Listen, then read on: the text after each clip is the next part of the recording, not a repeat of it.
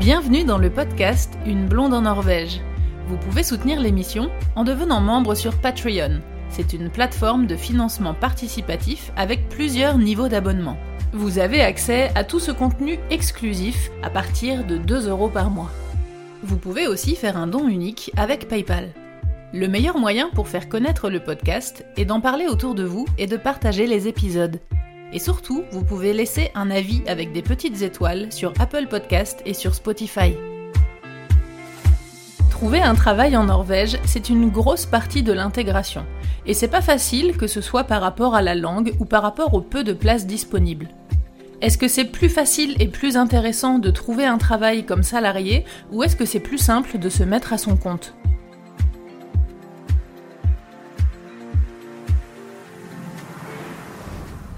Je vais commencer par vous parler un petit peu de ce que je faisais en France, puisque c'est lié dans le sens où j'ai presque toujours été freelance.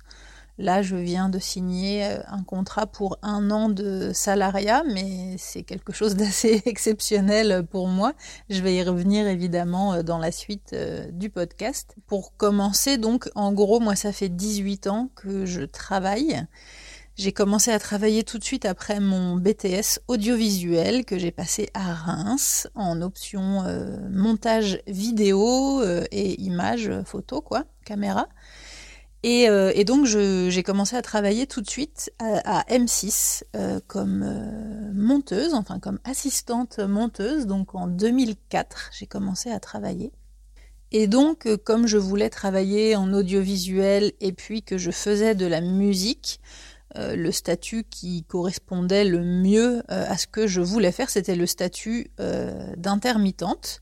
Donc c'est ce que j'ai fait. Je vous enregistrerai un autre épisode pour vous parler plus particulièrement de la musique, parce que vous avez été beaucoup aussi à m'écrire concernant un petit peu tout ce milieu artistique et culturel.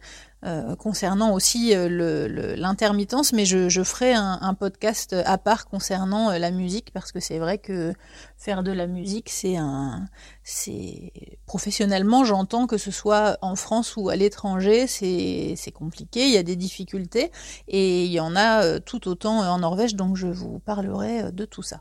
Mais donc j'ai choisi d'être intermittente en France, comme ça je pouvais faire de la vidéo et de la musique. Et euh, c'était très bien, ça me convenait très bien. Je précise juste euh, un petit peu vite fait pour ceux qui ne connaissent pas du tout ce statut euh, d'intermittence ou qui en ont entendu parler mais qui ne savent pas comment ça marche. En fait, c'est un, un, statut qui est donc utilisé euh, plus particulièrement en musique, euh, dans les arts et spectacles et en audiovisuel aussi, parce que, euh, parce que dans certains domaines et dans certaines boîtes de production, c'est compliqué d'avoir des salariés parce qu'il n'y a pas toujours du montage à faire en fait. Il y a des émissions qui sont quelquefois filmées pendant plusieurs mois, donc il n'y a pas besoin de monteurs pendant cette période-là. Et puis ils vont avoir besoin de 15 monteurs pendant deux mois, mais du coup on peut pas être salarié parce que le travail n'est pas euh, régulier. Donc euh, c'est pour ça qu'on fait appel à des intermittents. Et moi c'est vrai qu'en France j'ai eu la chance de faire mon stage de BTS à M6 grâce à un ami euh, musicien. D'ailleurs je vous reparlerai de tout ça encore une fois dans l'épisode sur la musique. Mais j'ai fait mon stage de BTS à M6, ça s'est vraiment très bien passé et à tel point qu'ils m'ont dit bah nous on a bien aimé bosser avec toi et tout, donc euh, quand tu auras fini ton BTS, euh, bah, rappelle-nous et puis on te fera travailler. Donc ça c'était cool et puis c'est effectivement ce qui s'est passé dès que j'ai eu mon BTS, dès que j'ai eu l'examen, j'ai rappelé euh, les, responsables de la production à M6 et euh, j'ai travaillé effectivement euh, tout de suite. Alors pas euh, pas beaucoup, mais mais un petit peu et, et, du coup donc pour ceux qui ne connaissent pas ce statut d'intermittence, en fait pour avoir ce statut, il faut travailler un certain nombre d'heures minimum par an. C'est 500, c'était en tout cas à l'époque où moi je l'étais 507 ou 510 heures, un truc comme ça. Et si on travaille euh, pendant un an euh, au moins ce nombre d'heures-là, ça veut dire que l'année d'après, on a le droit donc d'avoir ce statut d'intermittence qui fait que les jours où on ne travaille pas, on touche du chômage en fait. Voilà, tout simplement, c'est euh, des jours, c'est des jours chômés qu'on a quand on ne travaille pas. Et du coup, tous les mois, on touche un mélange de notre salaire par rapport aux jours qu'on a travaillé en production et du chômage du pôle emploi. Donc voilà, ça consiste en ça l'intermittence. Et le gros risque en fait de ce statut, c'est que du coup nos heures sont recalculées tous les ans et si on ne fait pas ce nombre d'heures, on perd le statut en fait. Mais le problème, c'est que si on perd le statut, après, on repasse un an, entre guillemets, à vide, où il faut refaire ces heures-là avant de pouvoir redéclencher du chômage. Ça veut dire que l'année qui est à vide, eh ben, on ne touche que euh, les, le salaire des journées travaillées, mais on n'a rien entre.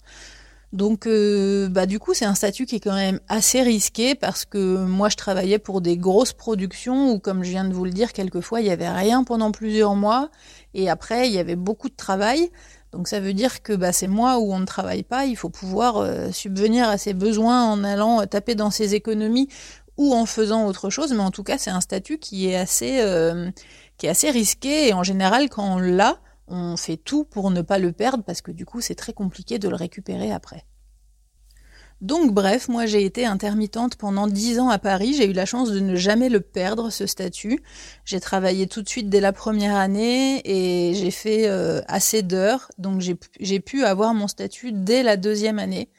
Donc c'était plutôt cool et puis c'est vrai que comme je me suis bien débrouillée et puis que j'ai réussi à avoir plein de plein de contacts, du coup j'ai été appelée euh, par d'autres prods relativement vite et, du coup j'ai bien bossé.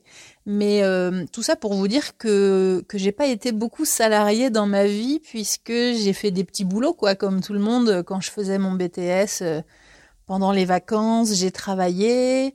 Euh, avant mon BTS j'ai travaillé aussi. après mon bac j'ai pas fait mes études tout de suite. j'ai pris un an où je suis allée à Paris j'ai travaillé. J'ai travaillé à la Samaritaine, j'étais vendeuse.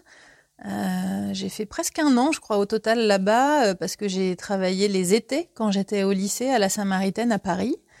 Euh, j'ai travaillé dans une boulangerie brioche dorée sur les Champs-Élysées, plusieurs mois aussi en salarié. Et puis, euh, et puis, je crois que ça s'arrête là.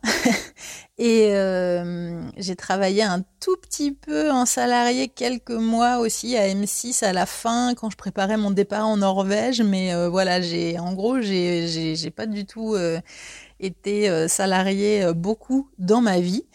Et quand je préparais mon départ en Norvège, ça, je vous en ai parlé un petit peu dans les épisodes euh, où je vous raconte euh, le, projet, pourquoi je suis venue en Norvège, comment j'ai préparé, etc. Évidemment, moi, mon objectif, c'était de travailler en vidéo, en télé, en Norvège. Simplement, je savais très bien que ce serait compliqué par rapport à la langue. Euh, moi, mon problème, c'est que... Alors, je filme aussi, je peux filmer, évidemment, ça c'est plus facile, mais pour le montage, qui était mon objectif, puisque c'est ma passion et c'est vraiment ce que je voulais faire, le problème du montage, c'est que je suis bien obligée de comprendre ce qui se passe pour couper, puisque je coupe des interviews, je coupe des bouts d'images pour les mettre ensemble, etc. Donc il faut pas que je, que je coupe la chic aux gens quand ils sont en train de raconter un truc. Donc, euh, bah, du coup, je savais que ce serait compliqué. Au début, en tout cas. Je savais que je trouverais pas euh, comme ça du travail. Euh, en tant que monteuse dans les boîtes de, production. Et quand je préparais, quand j'étais encore à Paris, et que je préparais mon, départ en Norvège pour me familiariser un petit peu avec la langue, j'écoutais beaucoup, euh, enfin je regardais beaucoup NRCO, euh, TV. Donc NRCO, pour ceux qui, ne parlent pas norvégien, c'est NRK, euh, mais la lettre K se dit Ko en norvégien.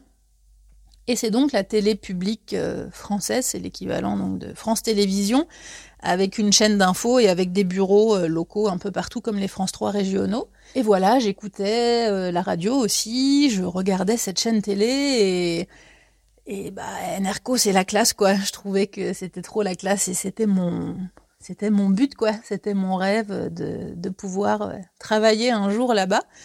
Donc dès que je suis arrivée mais vraiment, dès que je suis arrivée en Norvège, hein, au bout de deux mois, je crois, je suis allée à NRK euh, à Oslo, puisque donc moi j'habite pas à Oslo, hein, j'habite à Tønsberg, à une heure et quart au sud d'Oslo, le long du fjord. Et je suis allée à Oslo pour aller déposer mon CV là-bas. Et euh, c'était un peu la croix à la bannière parce qu'évidemment on n'entre pas comme ça là-bas. Moi je connaissais absolument personne. Hein. J'ai pas du tout été euh, pistonnée par qui que ce soit en Norvège. J'avais zéro contact, rien du tout. Je suis allée à l'accueil. Euh, j'ai demandé pour déposer mon CV, mais du coup on pouvait pas entrer sans rendez-vous et tout. Enfin bref, c'était compliqué. Je sais plus comment je me suis débrouillée, mais j'ai réussi à, hum, à aller au bureau de la production pour pouvoir déposer mon CV. Et évidemment, il était à l'époque en anglais, et moi je m'exprimais en anglais. Ça faisait deux mois que j'étais en Norvège, donc évidemment je parlais pas norvégien. Et enfin, je dis évidemment, il y a peut-être euh, des gens, certainement des gens qui arrivent en Norvège euh, et qui sont très très bien préparés, qui ont euh, tout bien fait et qui parlent déjà un petit peu norvégien. Mais moi, c'était pas mon cas.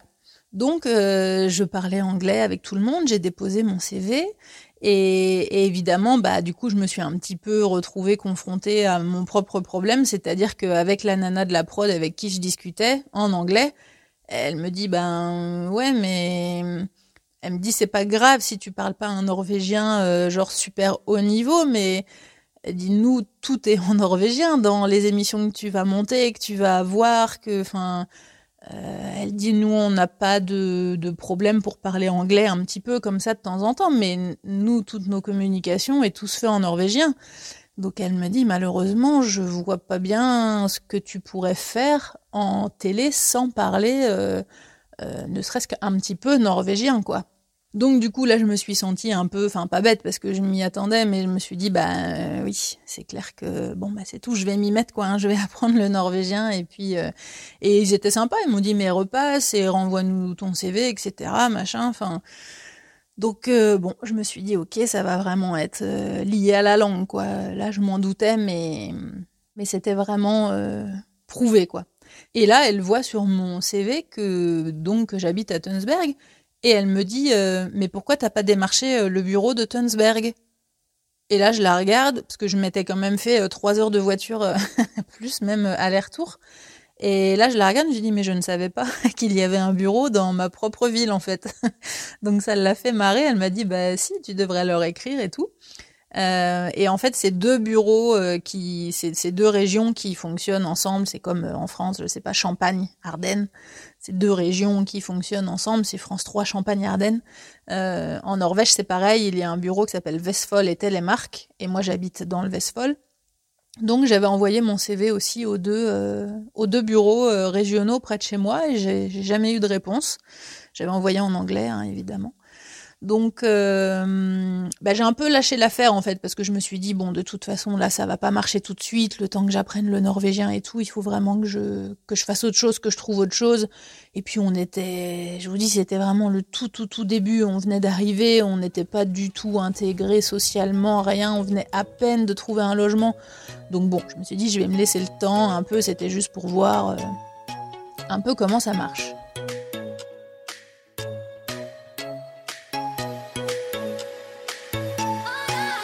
Et puis donc j'ai utilisé euh, tout ce temps après pour commencer à apprendre le norvégien. Je vous renvoie vers l'épisode, les épisodes dans lesquels je vous parle du, de l'apprentissage du norvégien, dans, lesquels je vous donne des conseils.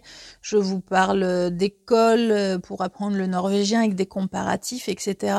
Et je vous renvoie aussi vers un futur épisode que je vais faire aussi sur l'intégration sociale parce que ça c'est quelque chose qui, intrigue beaucoup d'entre vous parce qu'on entend euh, beaucoup de choses euh, sur, euh, sur les Norvégiens, sur le côté social, etc. Et moi, il y a plein plein de choses avec lesquelles je ne suis pas d'accord. Euh, donc euh, je ferai aussi un épisode sur, euh, sur l'intégration sociale, mais je consacre celui-ci plutôt au côté travail. L'idée quand on est arrivé en Norvège, c'était donc de se mettre à son compte avec mon copain qui est freelance aussi, qui est musicien professionnel, qui joue dans des groupes différents et qui est prof de batterie, qui a son studio aussi et qui fait des prises de batterie pour des artistes ou pour des projets ou pour des groupes. Donc on s'est dit on va se mettre à notre compte et c'est ce qui a c'est ce qui nous a permis aussi d'obtenir notre euh, numéro d'identité norvégien, notre Fødselnummer. Euh, je vous en parle dans l'épisode pour obtenir son numéro d'identité euh, norvégien avec Thomas Bassetto. Donc je vous renvoie vers cet épisode très complet. Et donc, une fois que tout ça est mis en place, que vous avez obtenu votre numéro norvégien, soit un D-numère, soit un Fødsel-numère, vous pouvez commencer à éditer des factures et à travailler. Donc là, la partie facile est terminée parce que finalement, euh, bah, se mettre à son compte en Norvège, c'est super facile. Hein. Il n'y a vraiment rien à faire. Il faut remplir un dossier, il faut écrire des statuts. C'est un peu la même gestion qu'une qu'une association. Moi, j'avais une asso en France pour gérer mon projet de musique.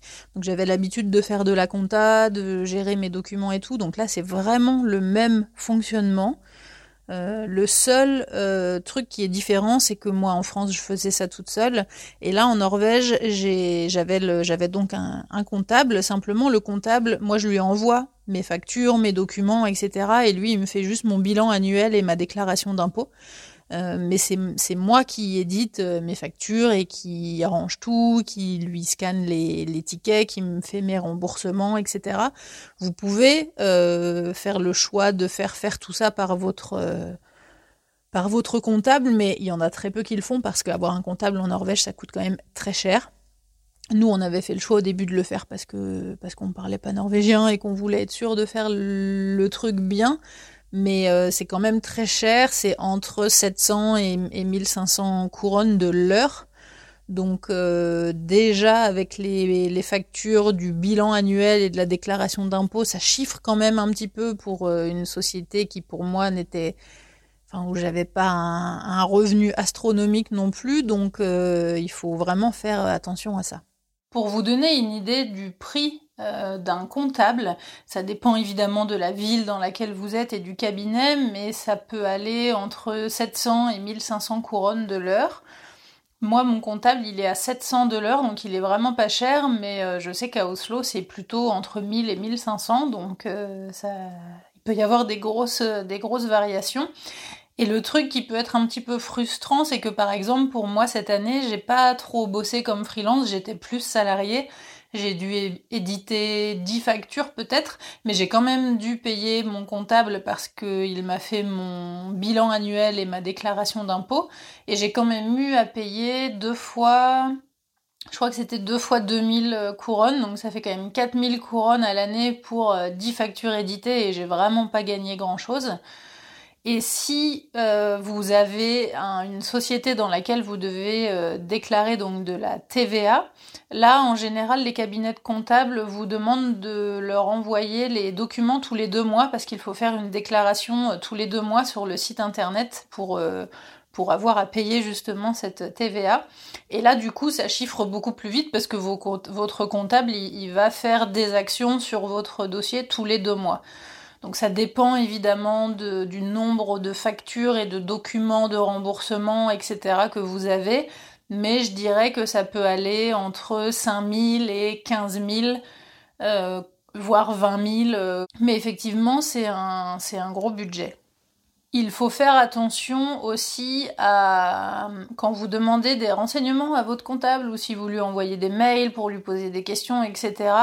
En fonction des agences et des comptables, ce temps peut vous être facturé, ce qui est normal, hein, parce que lui va prendre du temps pour peut-être chercher des infos, pour euh, répondre euh, à vos questions. Moi, je sais que ça m'est arrivé une fois d'avoir un peu un, truc spécifique à gérer. Je lui avais demandé comment je fais ci ou ça. Il m'avait envoyé un mail avec toute une procédure à faire, avec des liens à suivre, etc. Et dans la facture que j'avais reçue euh, peu de temps après, il m'avait facturé du temps en fait pour pour répondre à ces mails. Donc si vous passez au bureau pour euh, poser des questions ou pour avoir euh, des infos, ça peut aussi vous être euh, facturé.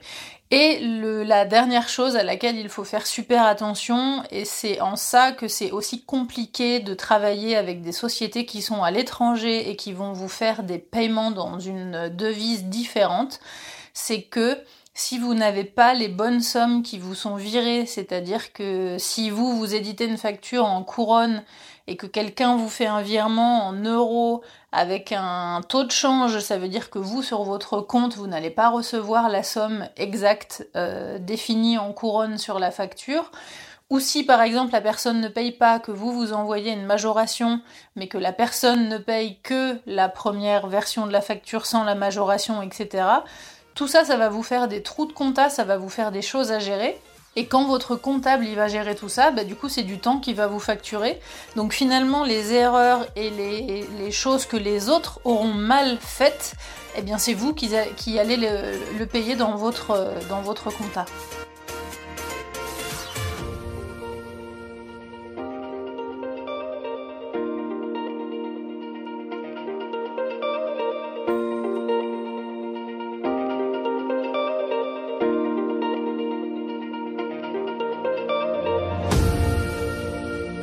Mais donc la partie facile euh, est terminée et une fois que vous avez vos numéros, que tout est en place et que vous pouvez commencer à travailler, eh bien c'est là que ça se corse. Alors pour plusieurs raisons, parce que si vous êtes à votre compte, euh, quel que soit le domaine dans lequel vous êtes, hein, que ce soit un domaine euh, manuel, artistique, culturel, quoi que ce soit, vous allez être de toute façon confronté plus ou moins autant aux problèmes de la langue euh, que euh, pour, euh, pour les salariés. Alors peut-être un peu moins. Par exemple, moi, donc, quand j'ai monté ma société, c'était pour faire de, l'audiovisuel, quoi, hein, de la photo, des vidéos, des pubs, etc. Mais bah, évidemment, tous ces métiers-là, c'est des métiers de contact, c'est des métiers de, de relation. Donc si vous n'êtes pas déjà un petit peu dans le milieu euh, par des amis ou par des contacts de contacts, ça veut dire qu'il faut se, se, faire un carnet d'adresses, faut se faire des contacts. Ça, c'est pas forcément lié euh, à la Norvège, hein, c'est partout pareil. Mais du coup, ça prend du temps. Et si vous êtes à l'étranger, que vous n'êtes pas encore intégré socialement et que vous ne parlez pas la langue, du coup, ça va prendre encore plus de temps. Et le truc qui est un petit peu problématique dans ces milieux-là, c'est que euh, si vous prenez les contacts en anglais, etc., euh, même si vous vous excusez plus ou moins de pas encore parler norvégien et tout, les gens ils vont vous dire non non, il n'y a pas de souci, il euh, n'y a pas de problème. Simplement, si vous êtes juste contacté par exemple pour faire une demande de devis et que les gens ont fait une demande de devis à quelqu'un d'autre mais qui parle norvégien, bah, vous avez quand même peu de chance euh, de remporter l'affaire. quoi. Les, Norvégiens vont quand même plutôt se diriger vers euh, des gens qui vont parler norvégien parce que bah qu'ils vont préférer euh, ce qui est normal hein, s'ils font des travaux pour hyper cher euh, dans leur maison, à l'intérieur ou à l'extérieur, bah, ils vont euh, forcément privilégier quelqu'un qui parle leur langue. Donc euh, c'est un petit peu compliqué. Et moi, je me souviens que vraiment les premiers plans payés que j'ai eus en audiovisuel, en photo et en vidéo, bah, c'était avec des, des potes, quoi. C'était avec des contacts, avec des gens que je connaissais qui m'ont dit ouais, ouais, non, carrément. Euh, j'ai fait des séances photos, euh, j'ai fait des photos pour euh, des musiciens en live, etc. Donc là, bon, effectivement, pour les photos, il n'y a pas besoin de parler, donc c'est plutôt cool. Mais j'ai eu aussi des, plans où j'ai fait des pubs pour des, des plutôt grosses boîtes, en fait. Alors j'ai eu le projet pour plusieurs raisons, parce que c'était via une amie. Et deuxième raison, et ça va m'amener au thème d'après, c'est que bah c'est que j'étais pas chère. et ça c'est un truc auquel il faut faire super attention. Euh, quand vous commencez en tant que freelance, et c'est super difficile, je crois que moi c'est ce qui m'a pris le plus de temps, c'est mais à quel prix je, je, facture ma prestation. Évidemment, c'est en se comparant aux autres qui font la même chose qu'on va avoir les, tarifs en fait à peu près. Simplement, ce qui se passe quand on est euh, étranger, quand on est français par exemple en, général et, qu'on est qu'on est en Norvège, et eh bien du coup on va se dire euh, bon bah je vais me mettre un petit peu en dessous parce que bah du coup comme je parle pas la langue et tout bon c'est vrai que pour les gens c'est peut-être un peu moins bien. Et puis euh, bah par rapport au fait que je viens d'arriver je sais pas encore trop comment ça marche il y a peut-être des différences peut-être que je vais pas maîtriser le truc à 100% donc euh, bah je vais me mettre un peu moins cher.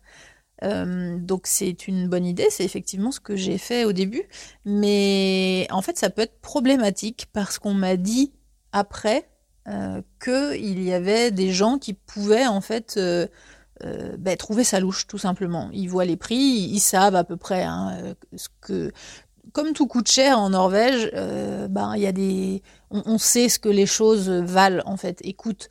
Donc si les gens voient quelqu'un qui propose le même service à un tiers du prix de moins, bah, ils vont se dire non, je veux pas aller chez lui, c'est chelou quoi, c'est bizarre, je sais pas, le mec il bosse pas bien, il y a un truc bizarre. Et, effectivement, ben moi dans les premières années, c'est peut-être pour ça que j'ai pas eu beaucoup de, de, contacts parce que parce que j'étais pas assez cher en fait. Donc euh, ça peut être judicieux de se mettre un tout petit peu en dessous du prix, mais, mais pas trop. Donc euh, c'est vraiment, moi je me souviens qu'au début j'étais un petit peu euh, choquée euh, des, tarifs des gens. Simplement, ben, il faut prendre en considération tout, le, cadre de vie et le cadre euh, fiscal de, des choses en Norvège. Et si les gens y facturent ça, bah, c'est que ce qui leur reste à la fin en net, euh, bah, c'est le minimum qu'ils peuvent avoir et que moins, bah, c'est pas, pas terrible en fait. Donc c'est en ça que c'est vraiment compliqué, à mon sens, hein, de j'ai réussi au bout de au bout de trois ans à vivre de, mon statut de freelance avec un mélange de photos, de vidéos, de cours de musique et de tourisme euh, quand j'ai commencé à être guide et puis euh, de audiovisuel en tant que fixeuse quand je travaillais pour les prods télé. Donc avec tout ça qui rentrait dans mon statut, euh, j'ai réussi à en vivre euh, correctement, mais c'était pas non plus du gros délire. Et bah du coup, euh, quand on enlève les impôts, euh, quand on enlève le, temps qu'on passe à la gestion et quand on enlève les frais de comptable, eh ben il reste pas grand chose en fait. Une chose à laquelle il faut faire très attention, donc quand on est à son compte en Norvège, c'est que en dessous de 50 000 couronnes par an, c'est considéré comme du loisir, donc on ne paye pas de TVA dessus. Euh, s'appelle MVA euh, en MOMS, en norvégien. Euh, et au-delà de cette somme, on en paye, et c'est donc 25%. Et je, vais vous donner un exemple très simple avec lequel vous allez tout de suite comprendre pourquoi c'est compliqué. c'est un exemple que j'ai écrit aussi dans l'article que j'ai publié sur le site sur le coût de la vie en Norvège. Et je vous donne donc un exemple de facturation. Alors si je veux proposer un tarif à un client pour une séance photo. Une séance, par exemple, où je reste euh, trois heures sur place et ça se situe à une heure de chez moi. Je compte en plus de ça une demi-journée de tri, de retouche et d'envoi des fichiers au client une fois que la séance photo sera faite.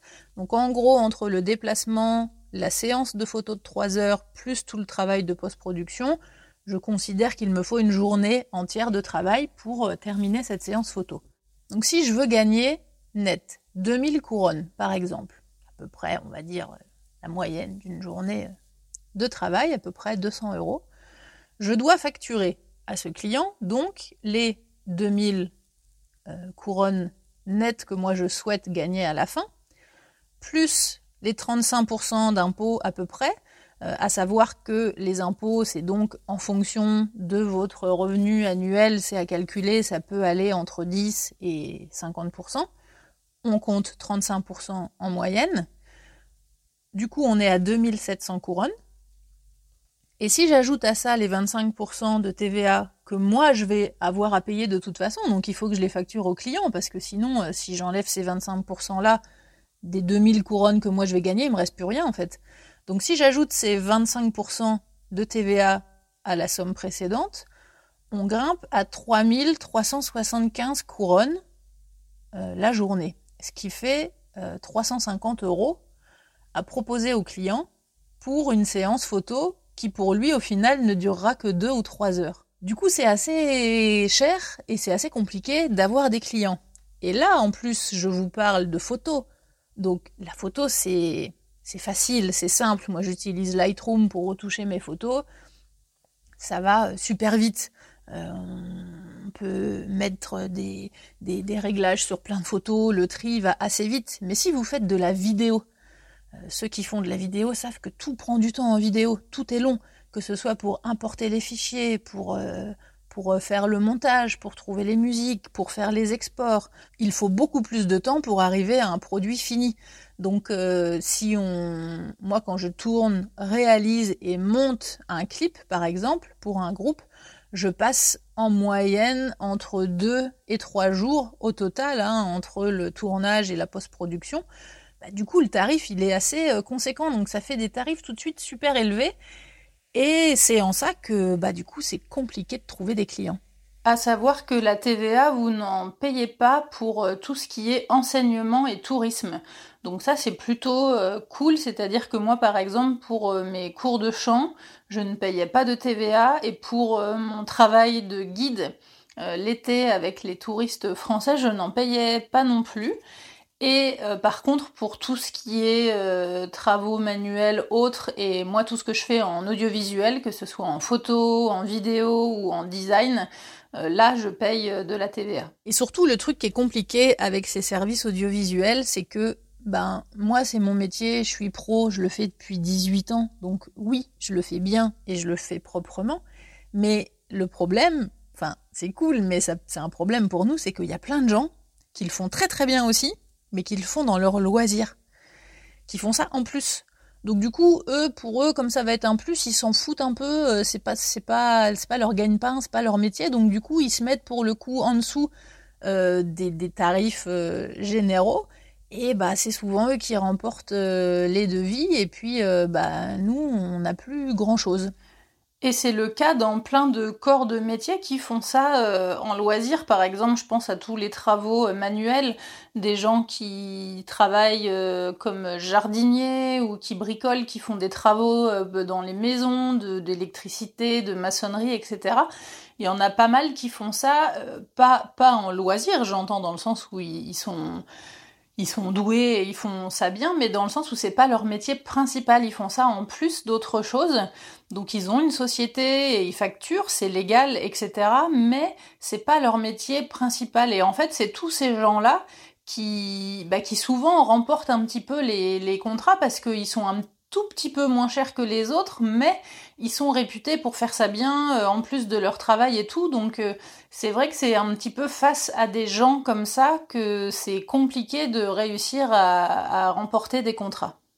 Donc si on veut vraiment faire en sorte de gagner un tarif euh, décent à la fin, en ayant enlevé les impôts et la TVA, eh ben du coup voilà, soit faut facturer beaucoup, soit il nous reste vraiment vraiment pas grand chose. Et au début, on, a, on fait l'erreur, entre guillemets, de penser en euros, de se dire, attends, 200 euros euh, la journée, euh, c'est pas mal quand même. Enfin, genre, il y a plein de gens qui sont pas payés 200 euh, euros par jour dans leur boulot. Donc, ils se disent, si je gagne ne serait-ce que 100 euros par jour, c'est bien pour moi au début, pour commencer, c'est cool. Moi, je l'ai fait hein, aussi, de, faire des, des prestats pour vraiment rien, vraiment pas grand-chose. Mais du coup, bah, on se fait avoir parce qu'à la fin, au bout de quelques mois, au bout de quelques années, on se rend compte qu'on n'arrive pas à vivre avec ce qu'on fait alors qu'on taffe comme un malade tous les jours en fait. Donc euh, c'est vraiment pour moi en ça que c'est compliqué de, vivre de sa passion pour des métiers euh, artistiques, culturels ou manuels en freelance en Norvège. J'en connais très très peu, en fait très très peu qui arrivent à vivre de ça. Euh, les rares que je connaisse qui vivent de ça, c'est des gens qui, qui se sont vraiment, pour qui ça a bien marché, qui se sont développés, qui sont devenus une société en fait, et euh, qui ont des salariés, etc., qui ont changé de statut. Mais euh, vraiment pour le mode freelance, c'est compliqué. Euh, la plupart des gens que je connaisse qui ont ce statut, c'est à côté d'un métier salarié. Ils font tous ça à côté. C'est très très compliqué de, de gagner sa vie uniquement avec ce statut-là. Pourquoi Parce que, bah, avec tout ce que je viens de vous dire, en fait, c'est qu'à la fin, il reste pas grand-chose et que la vie coûte tellement cher en Norvège que bah, qu'on s'y retrouve rarement, en fait. Rendez-vous dans le prochain épisode pour la suite. Retrouvez l'émission sur toutes les applications de podcast et en format vidéo sur YouTube. N'hésitez pas à partager les épisodes et à laisser un commentaire sur Apple Podcast ou sur Spotify. Merci à Louise, Eddie et tous les autres contributeurs qui soutiennent l'émission sur Patreon. À bientôt!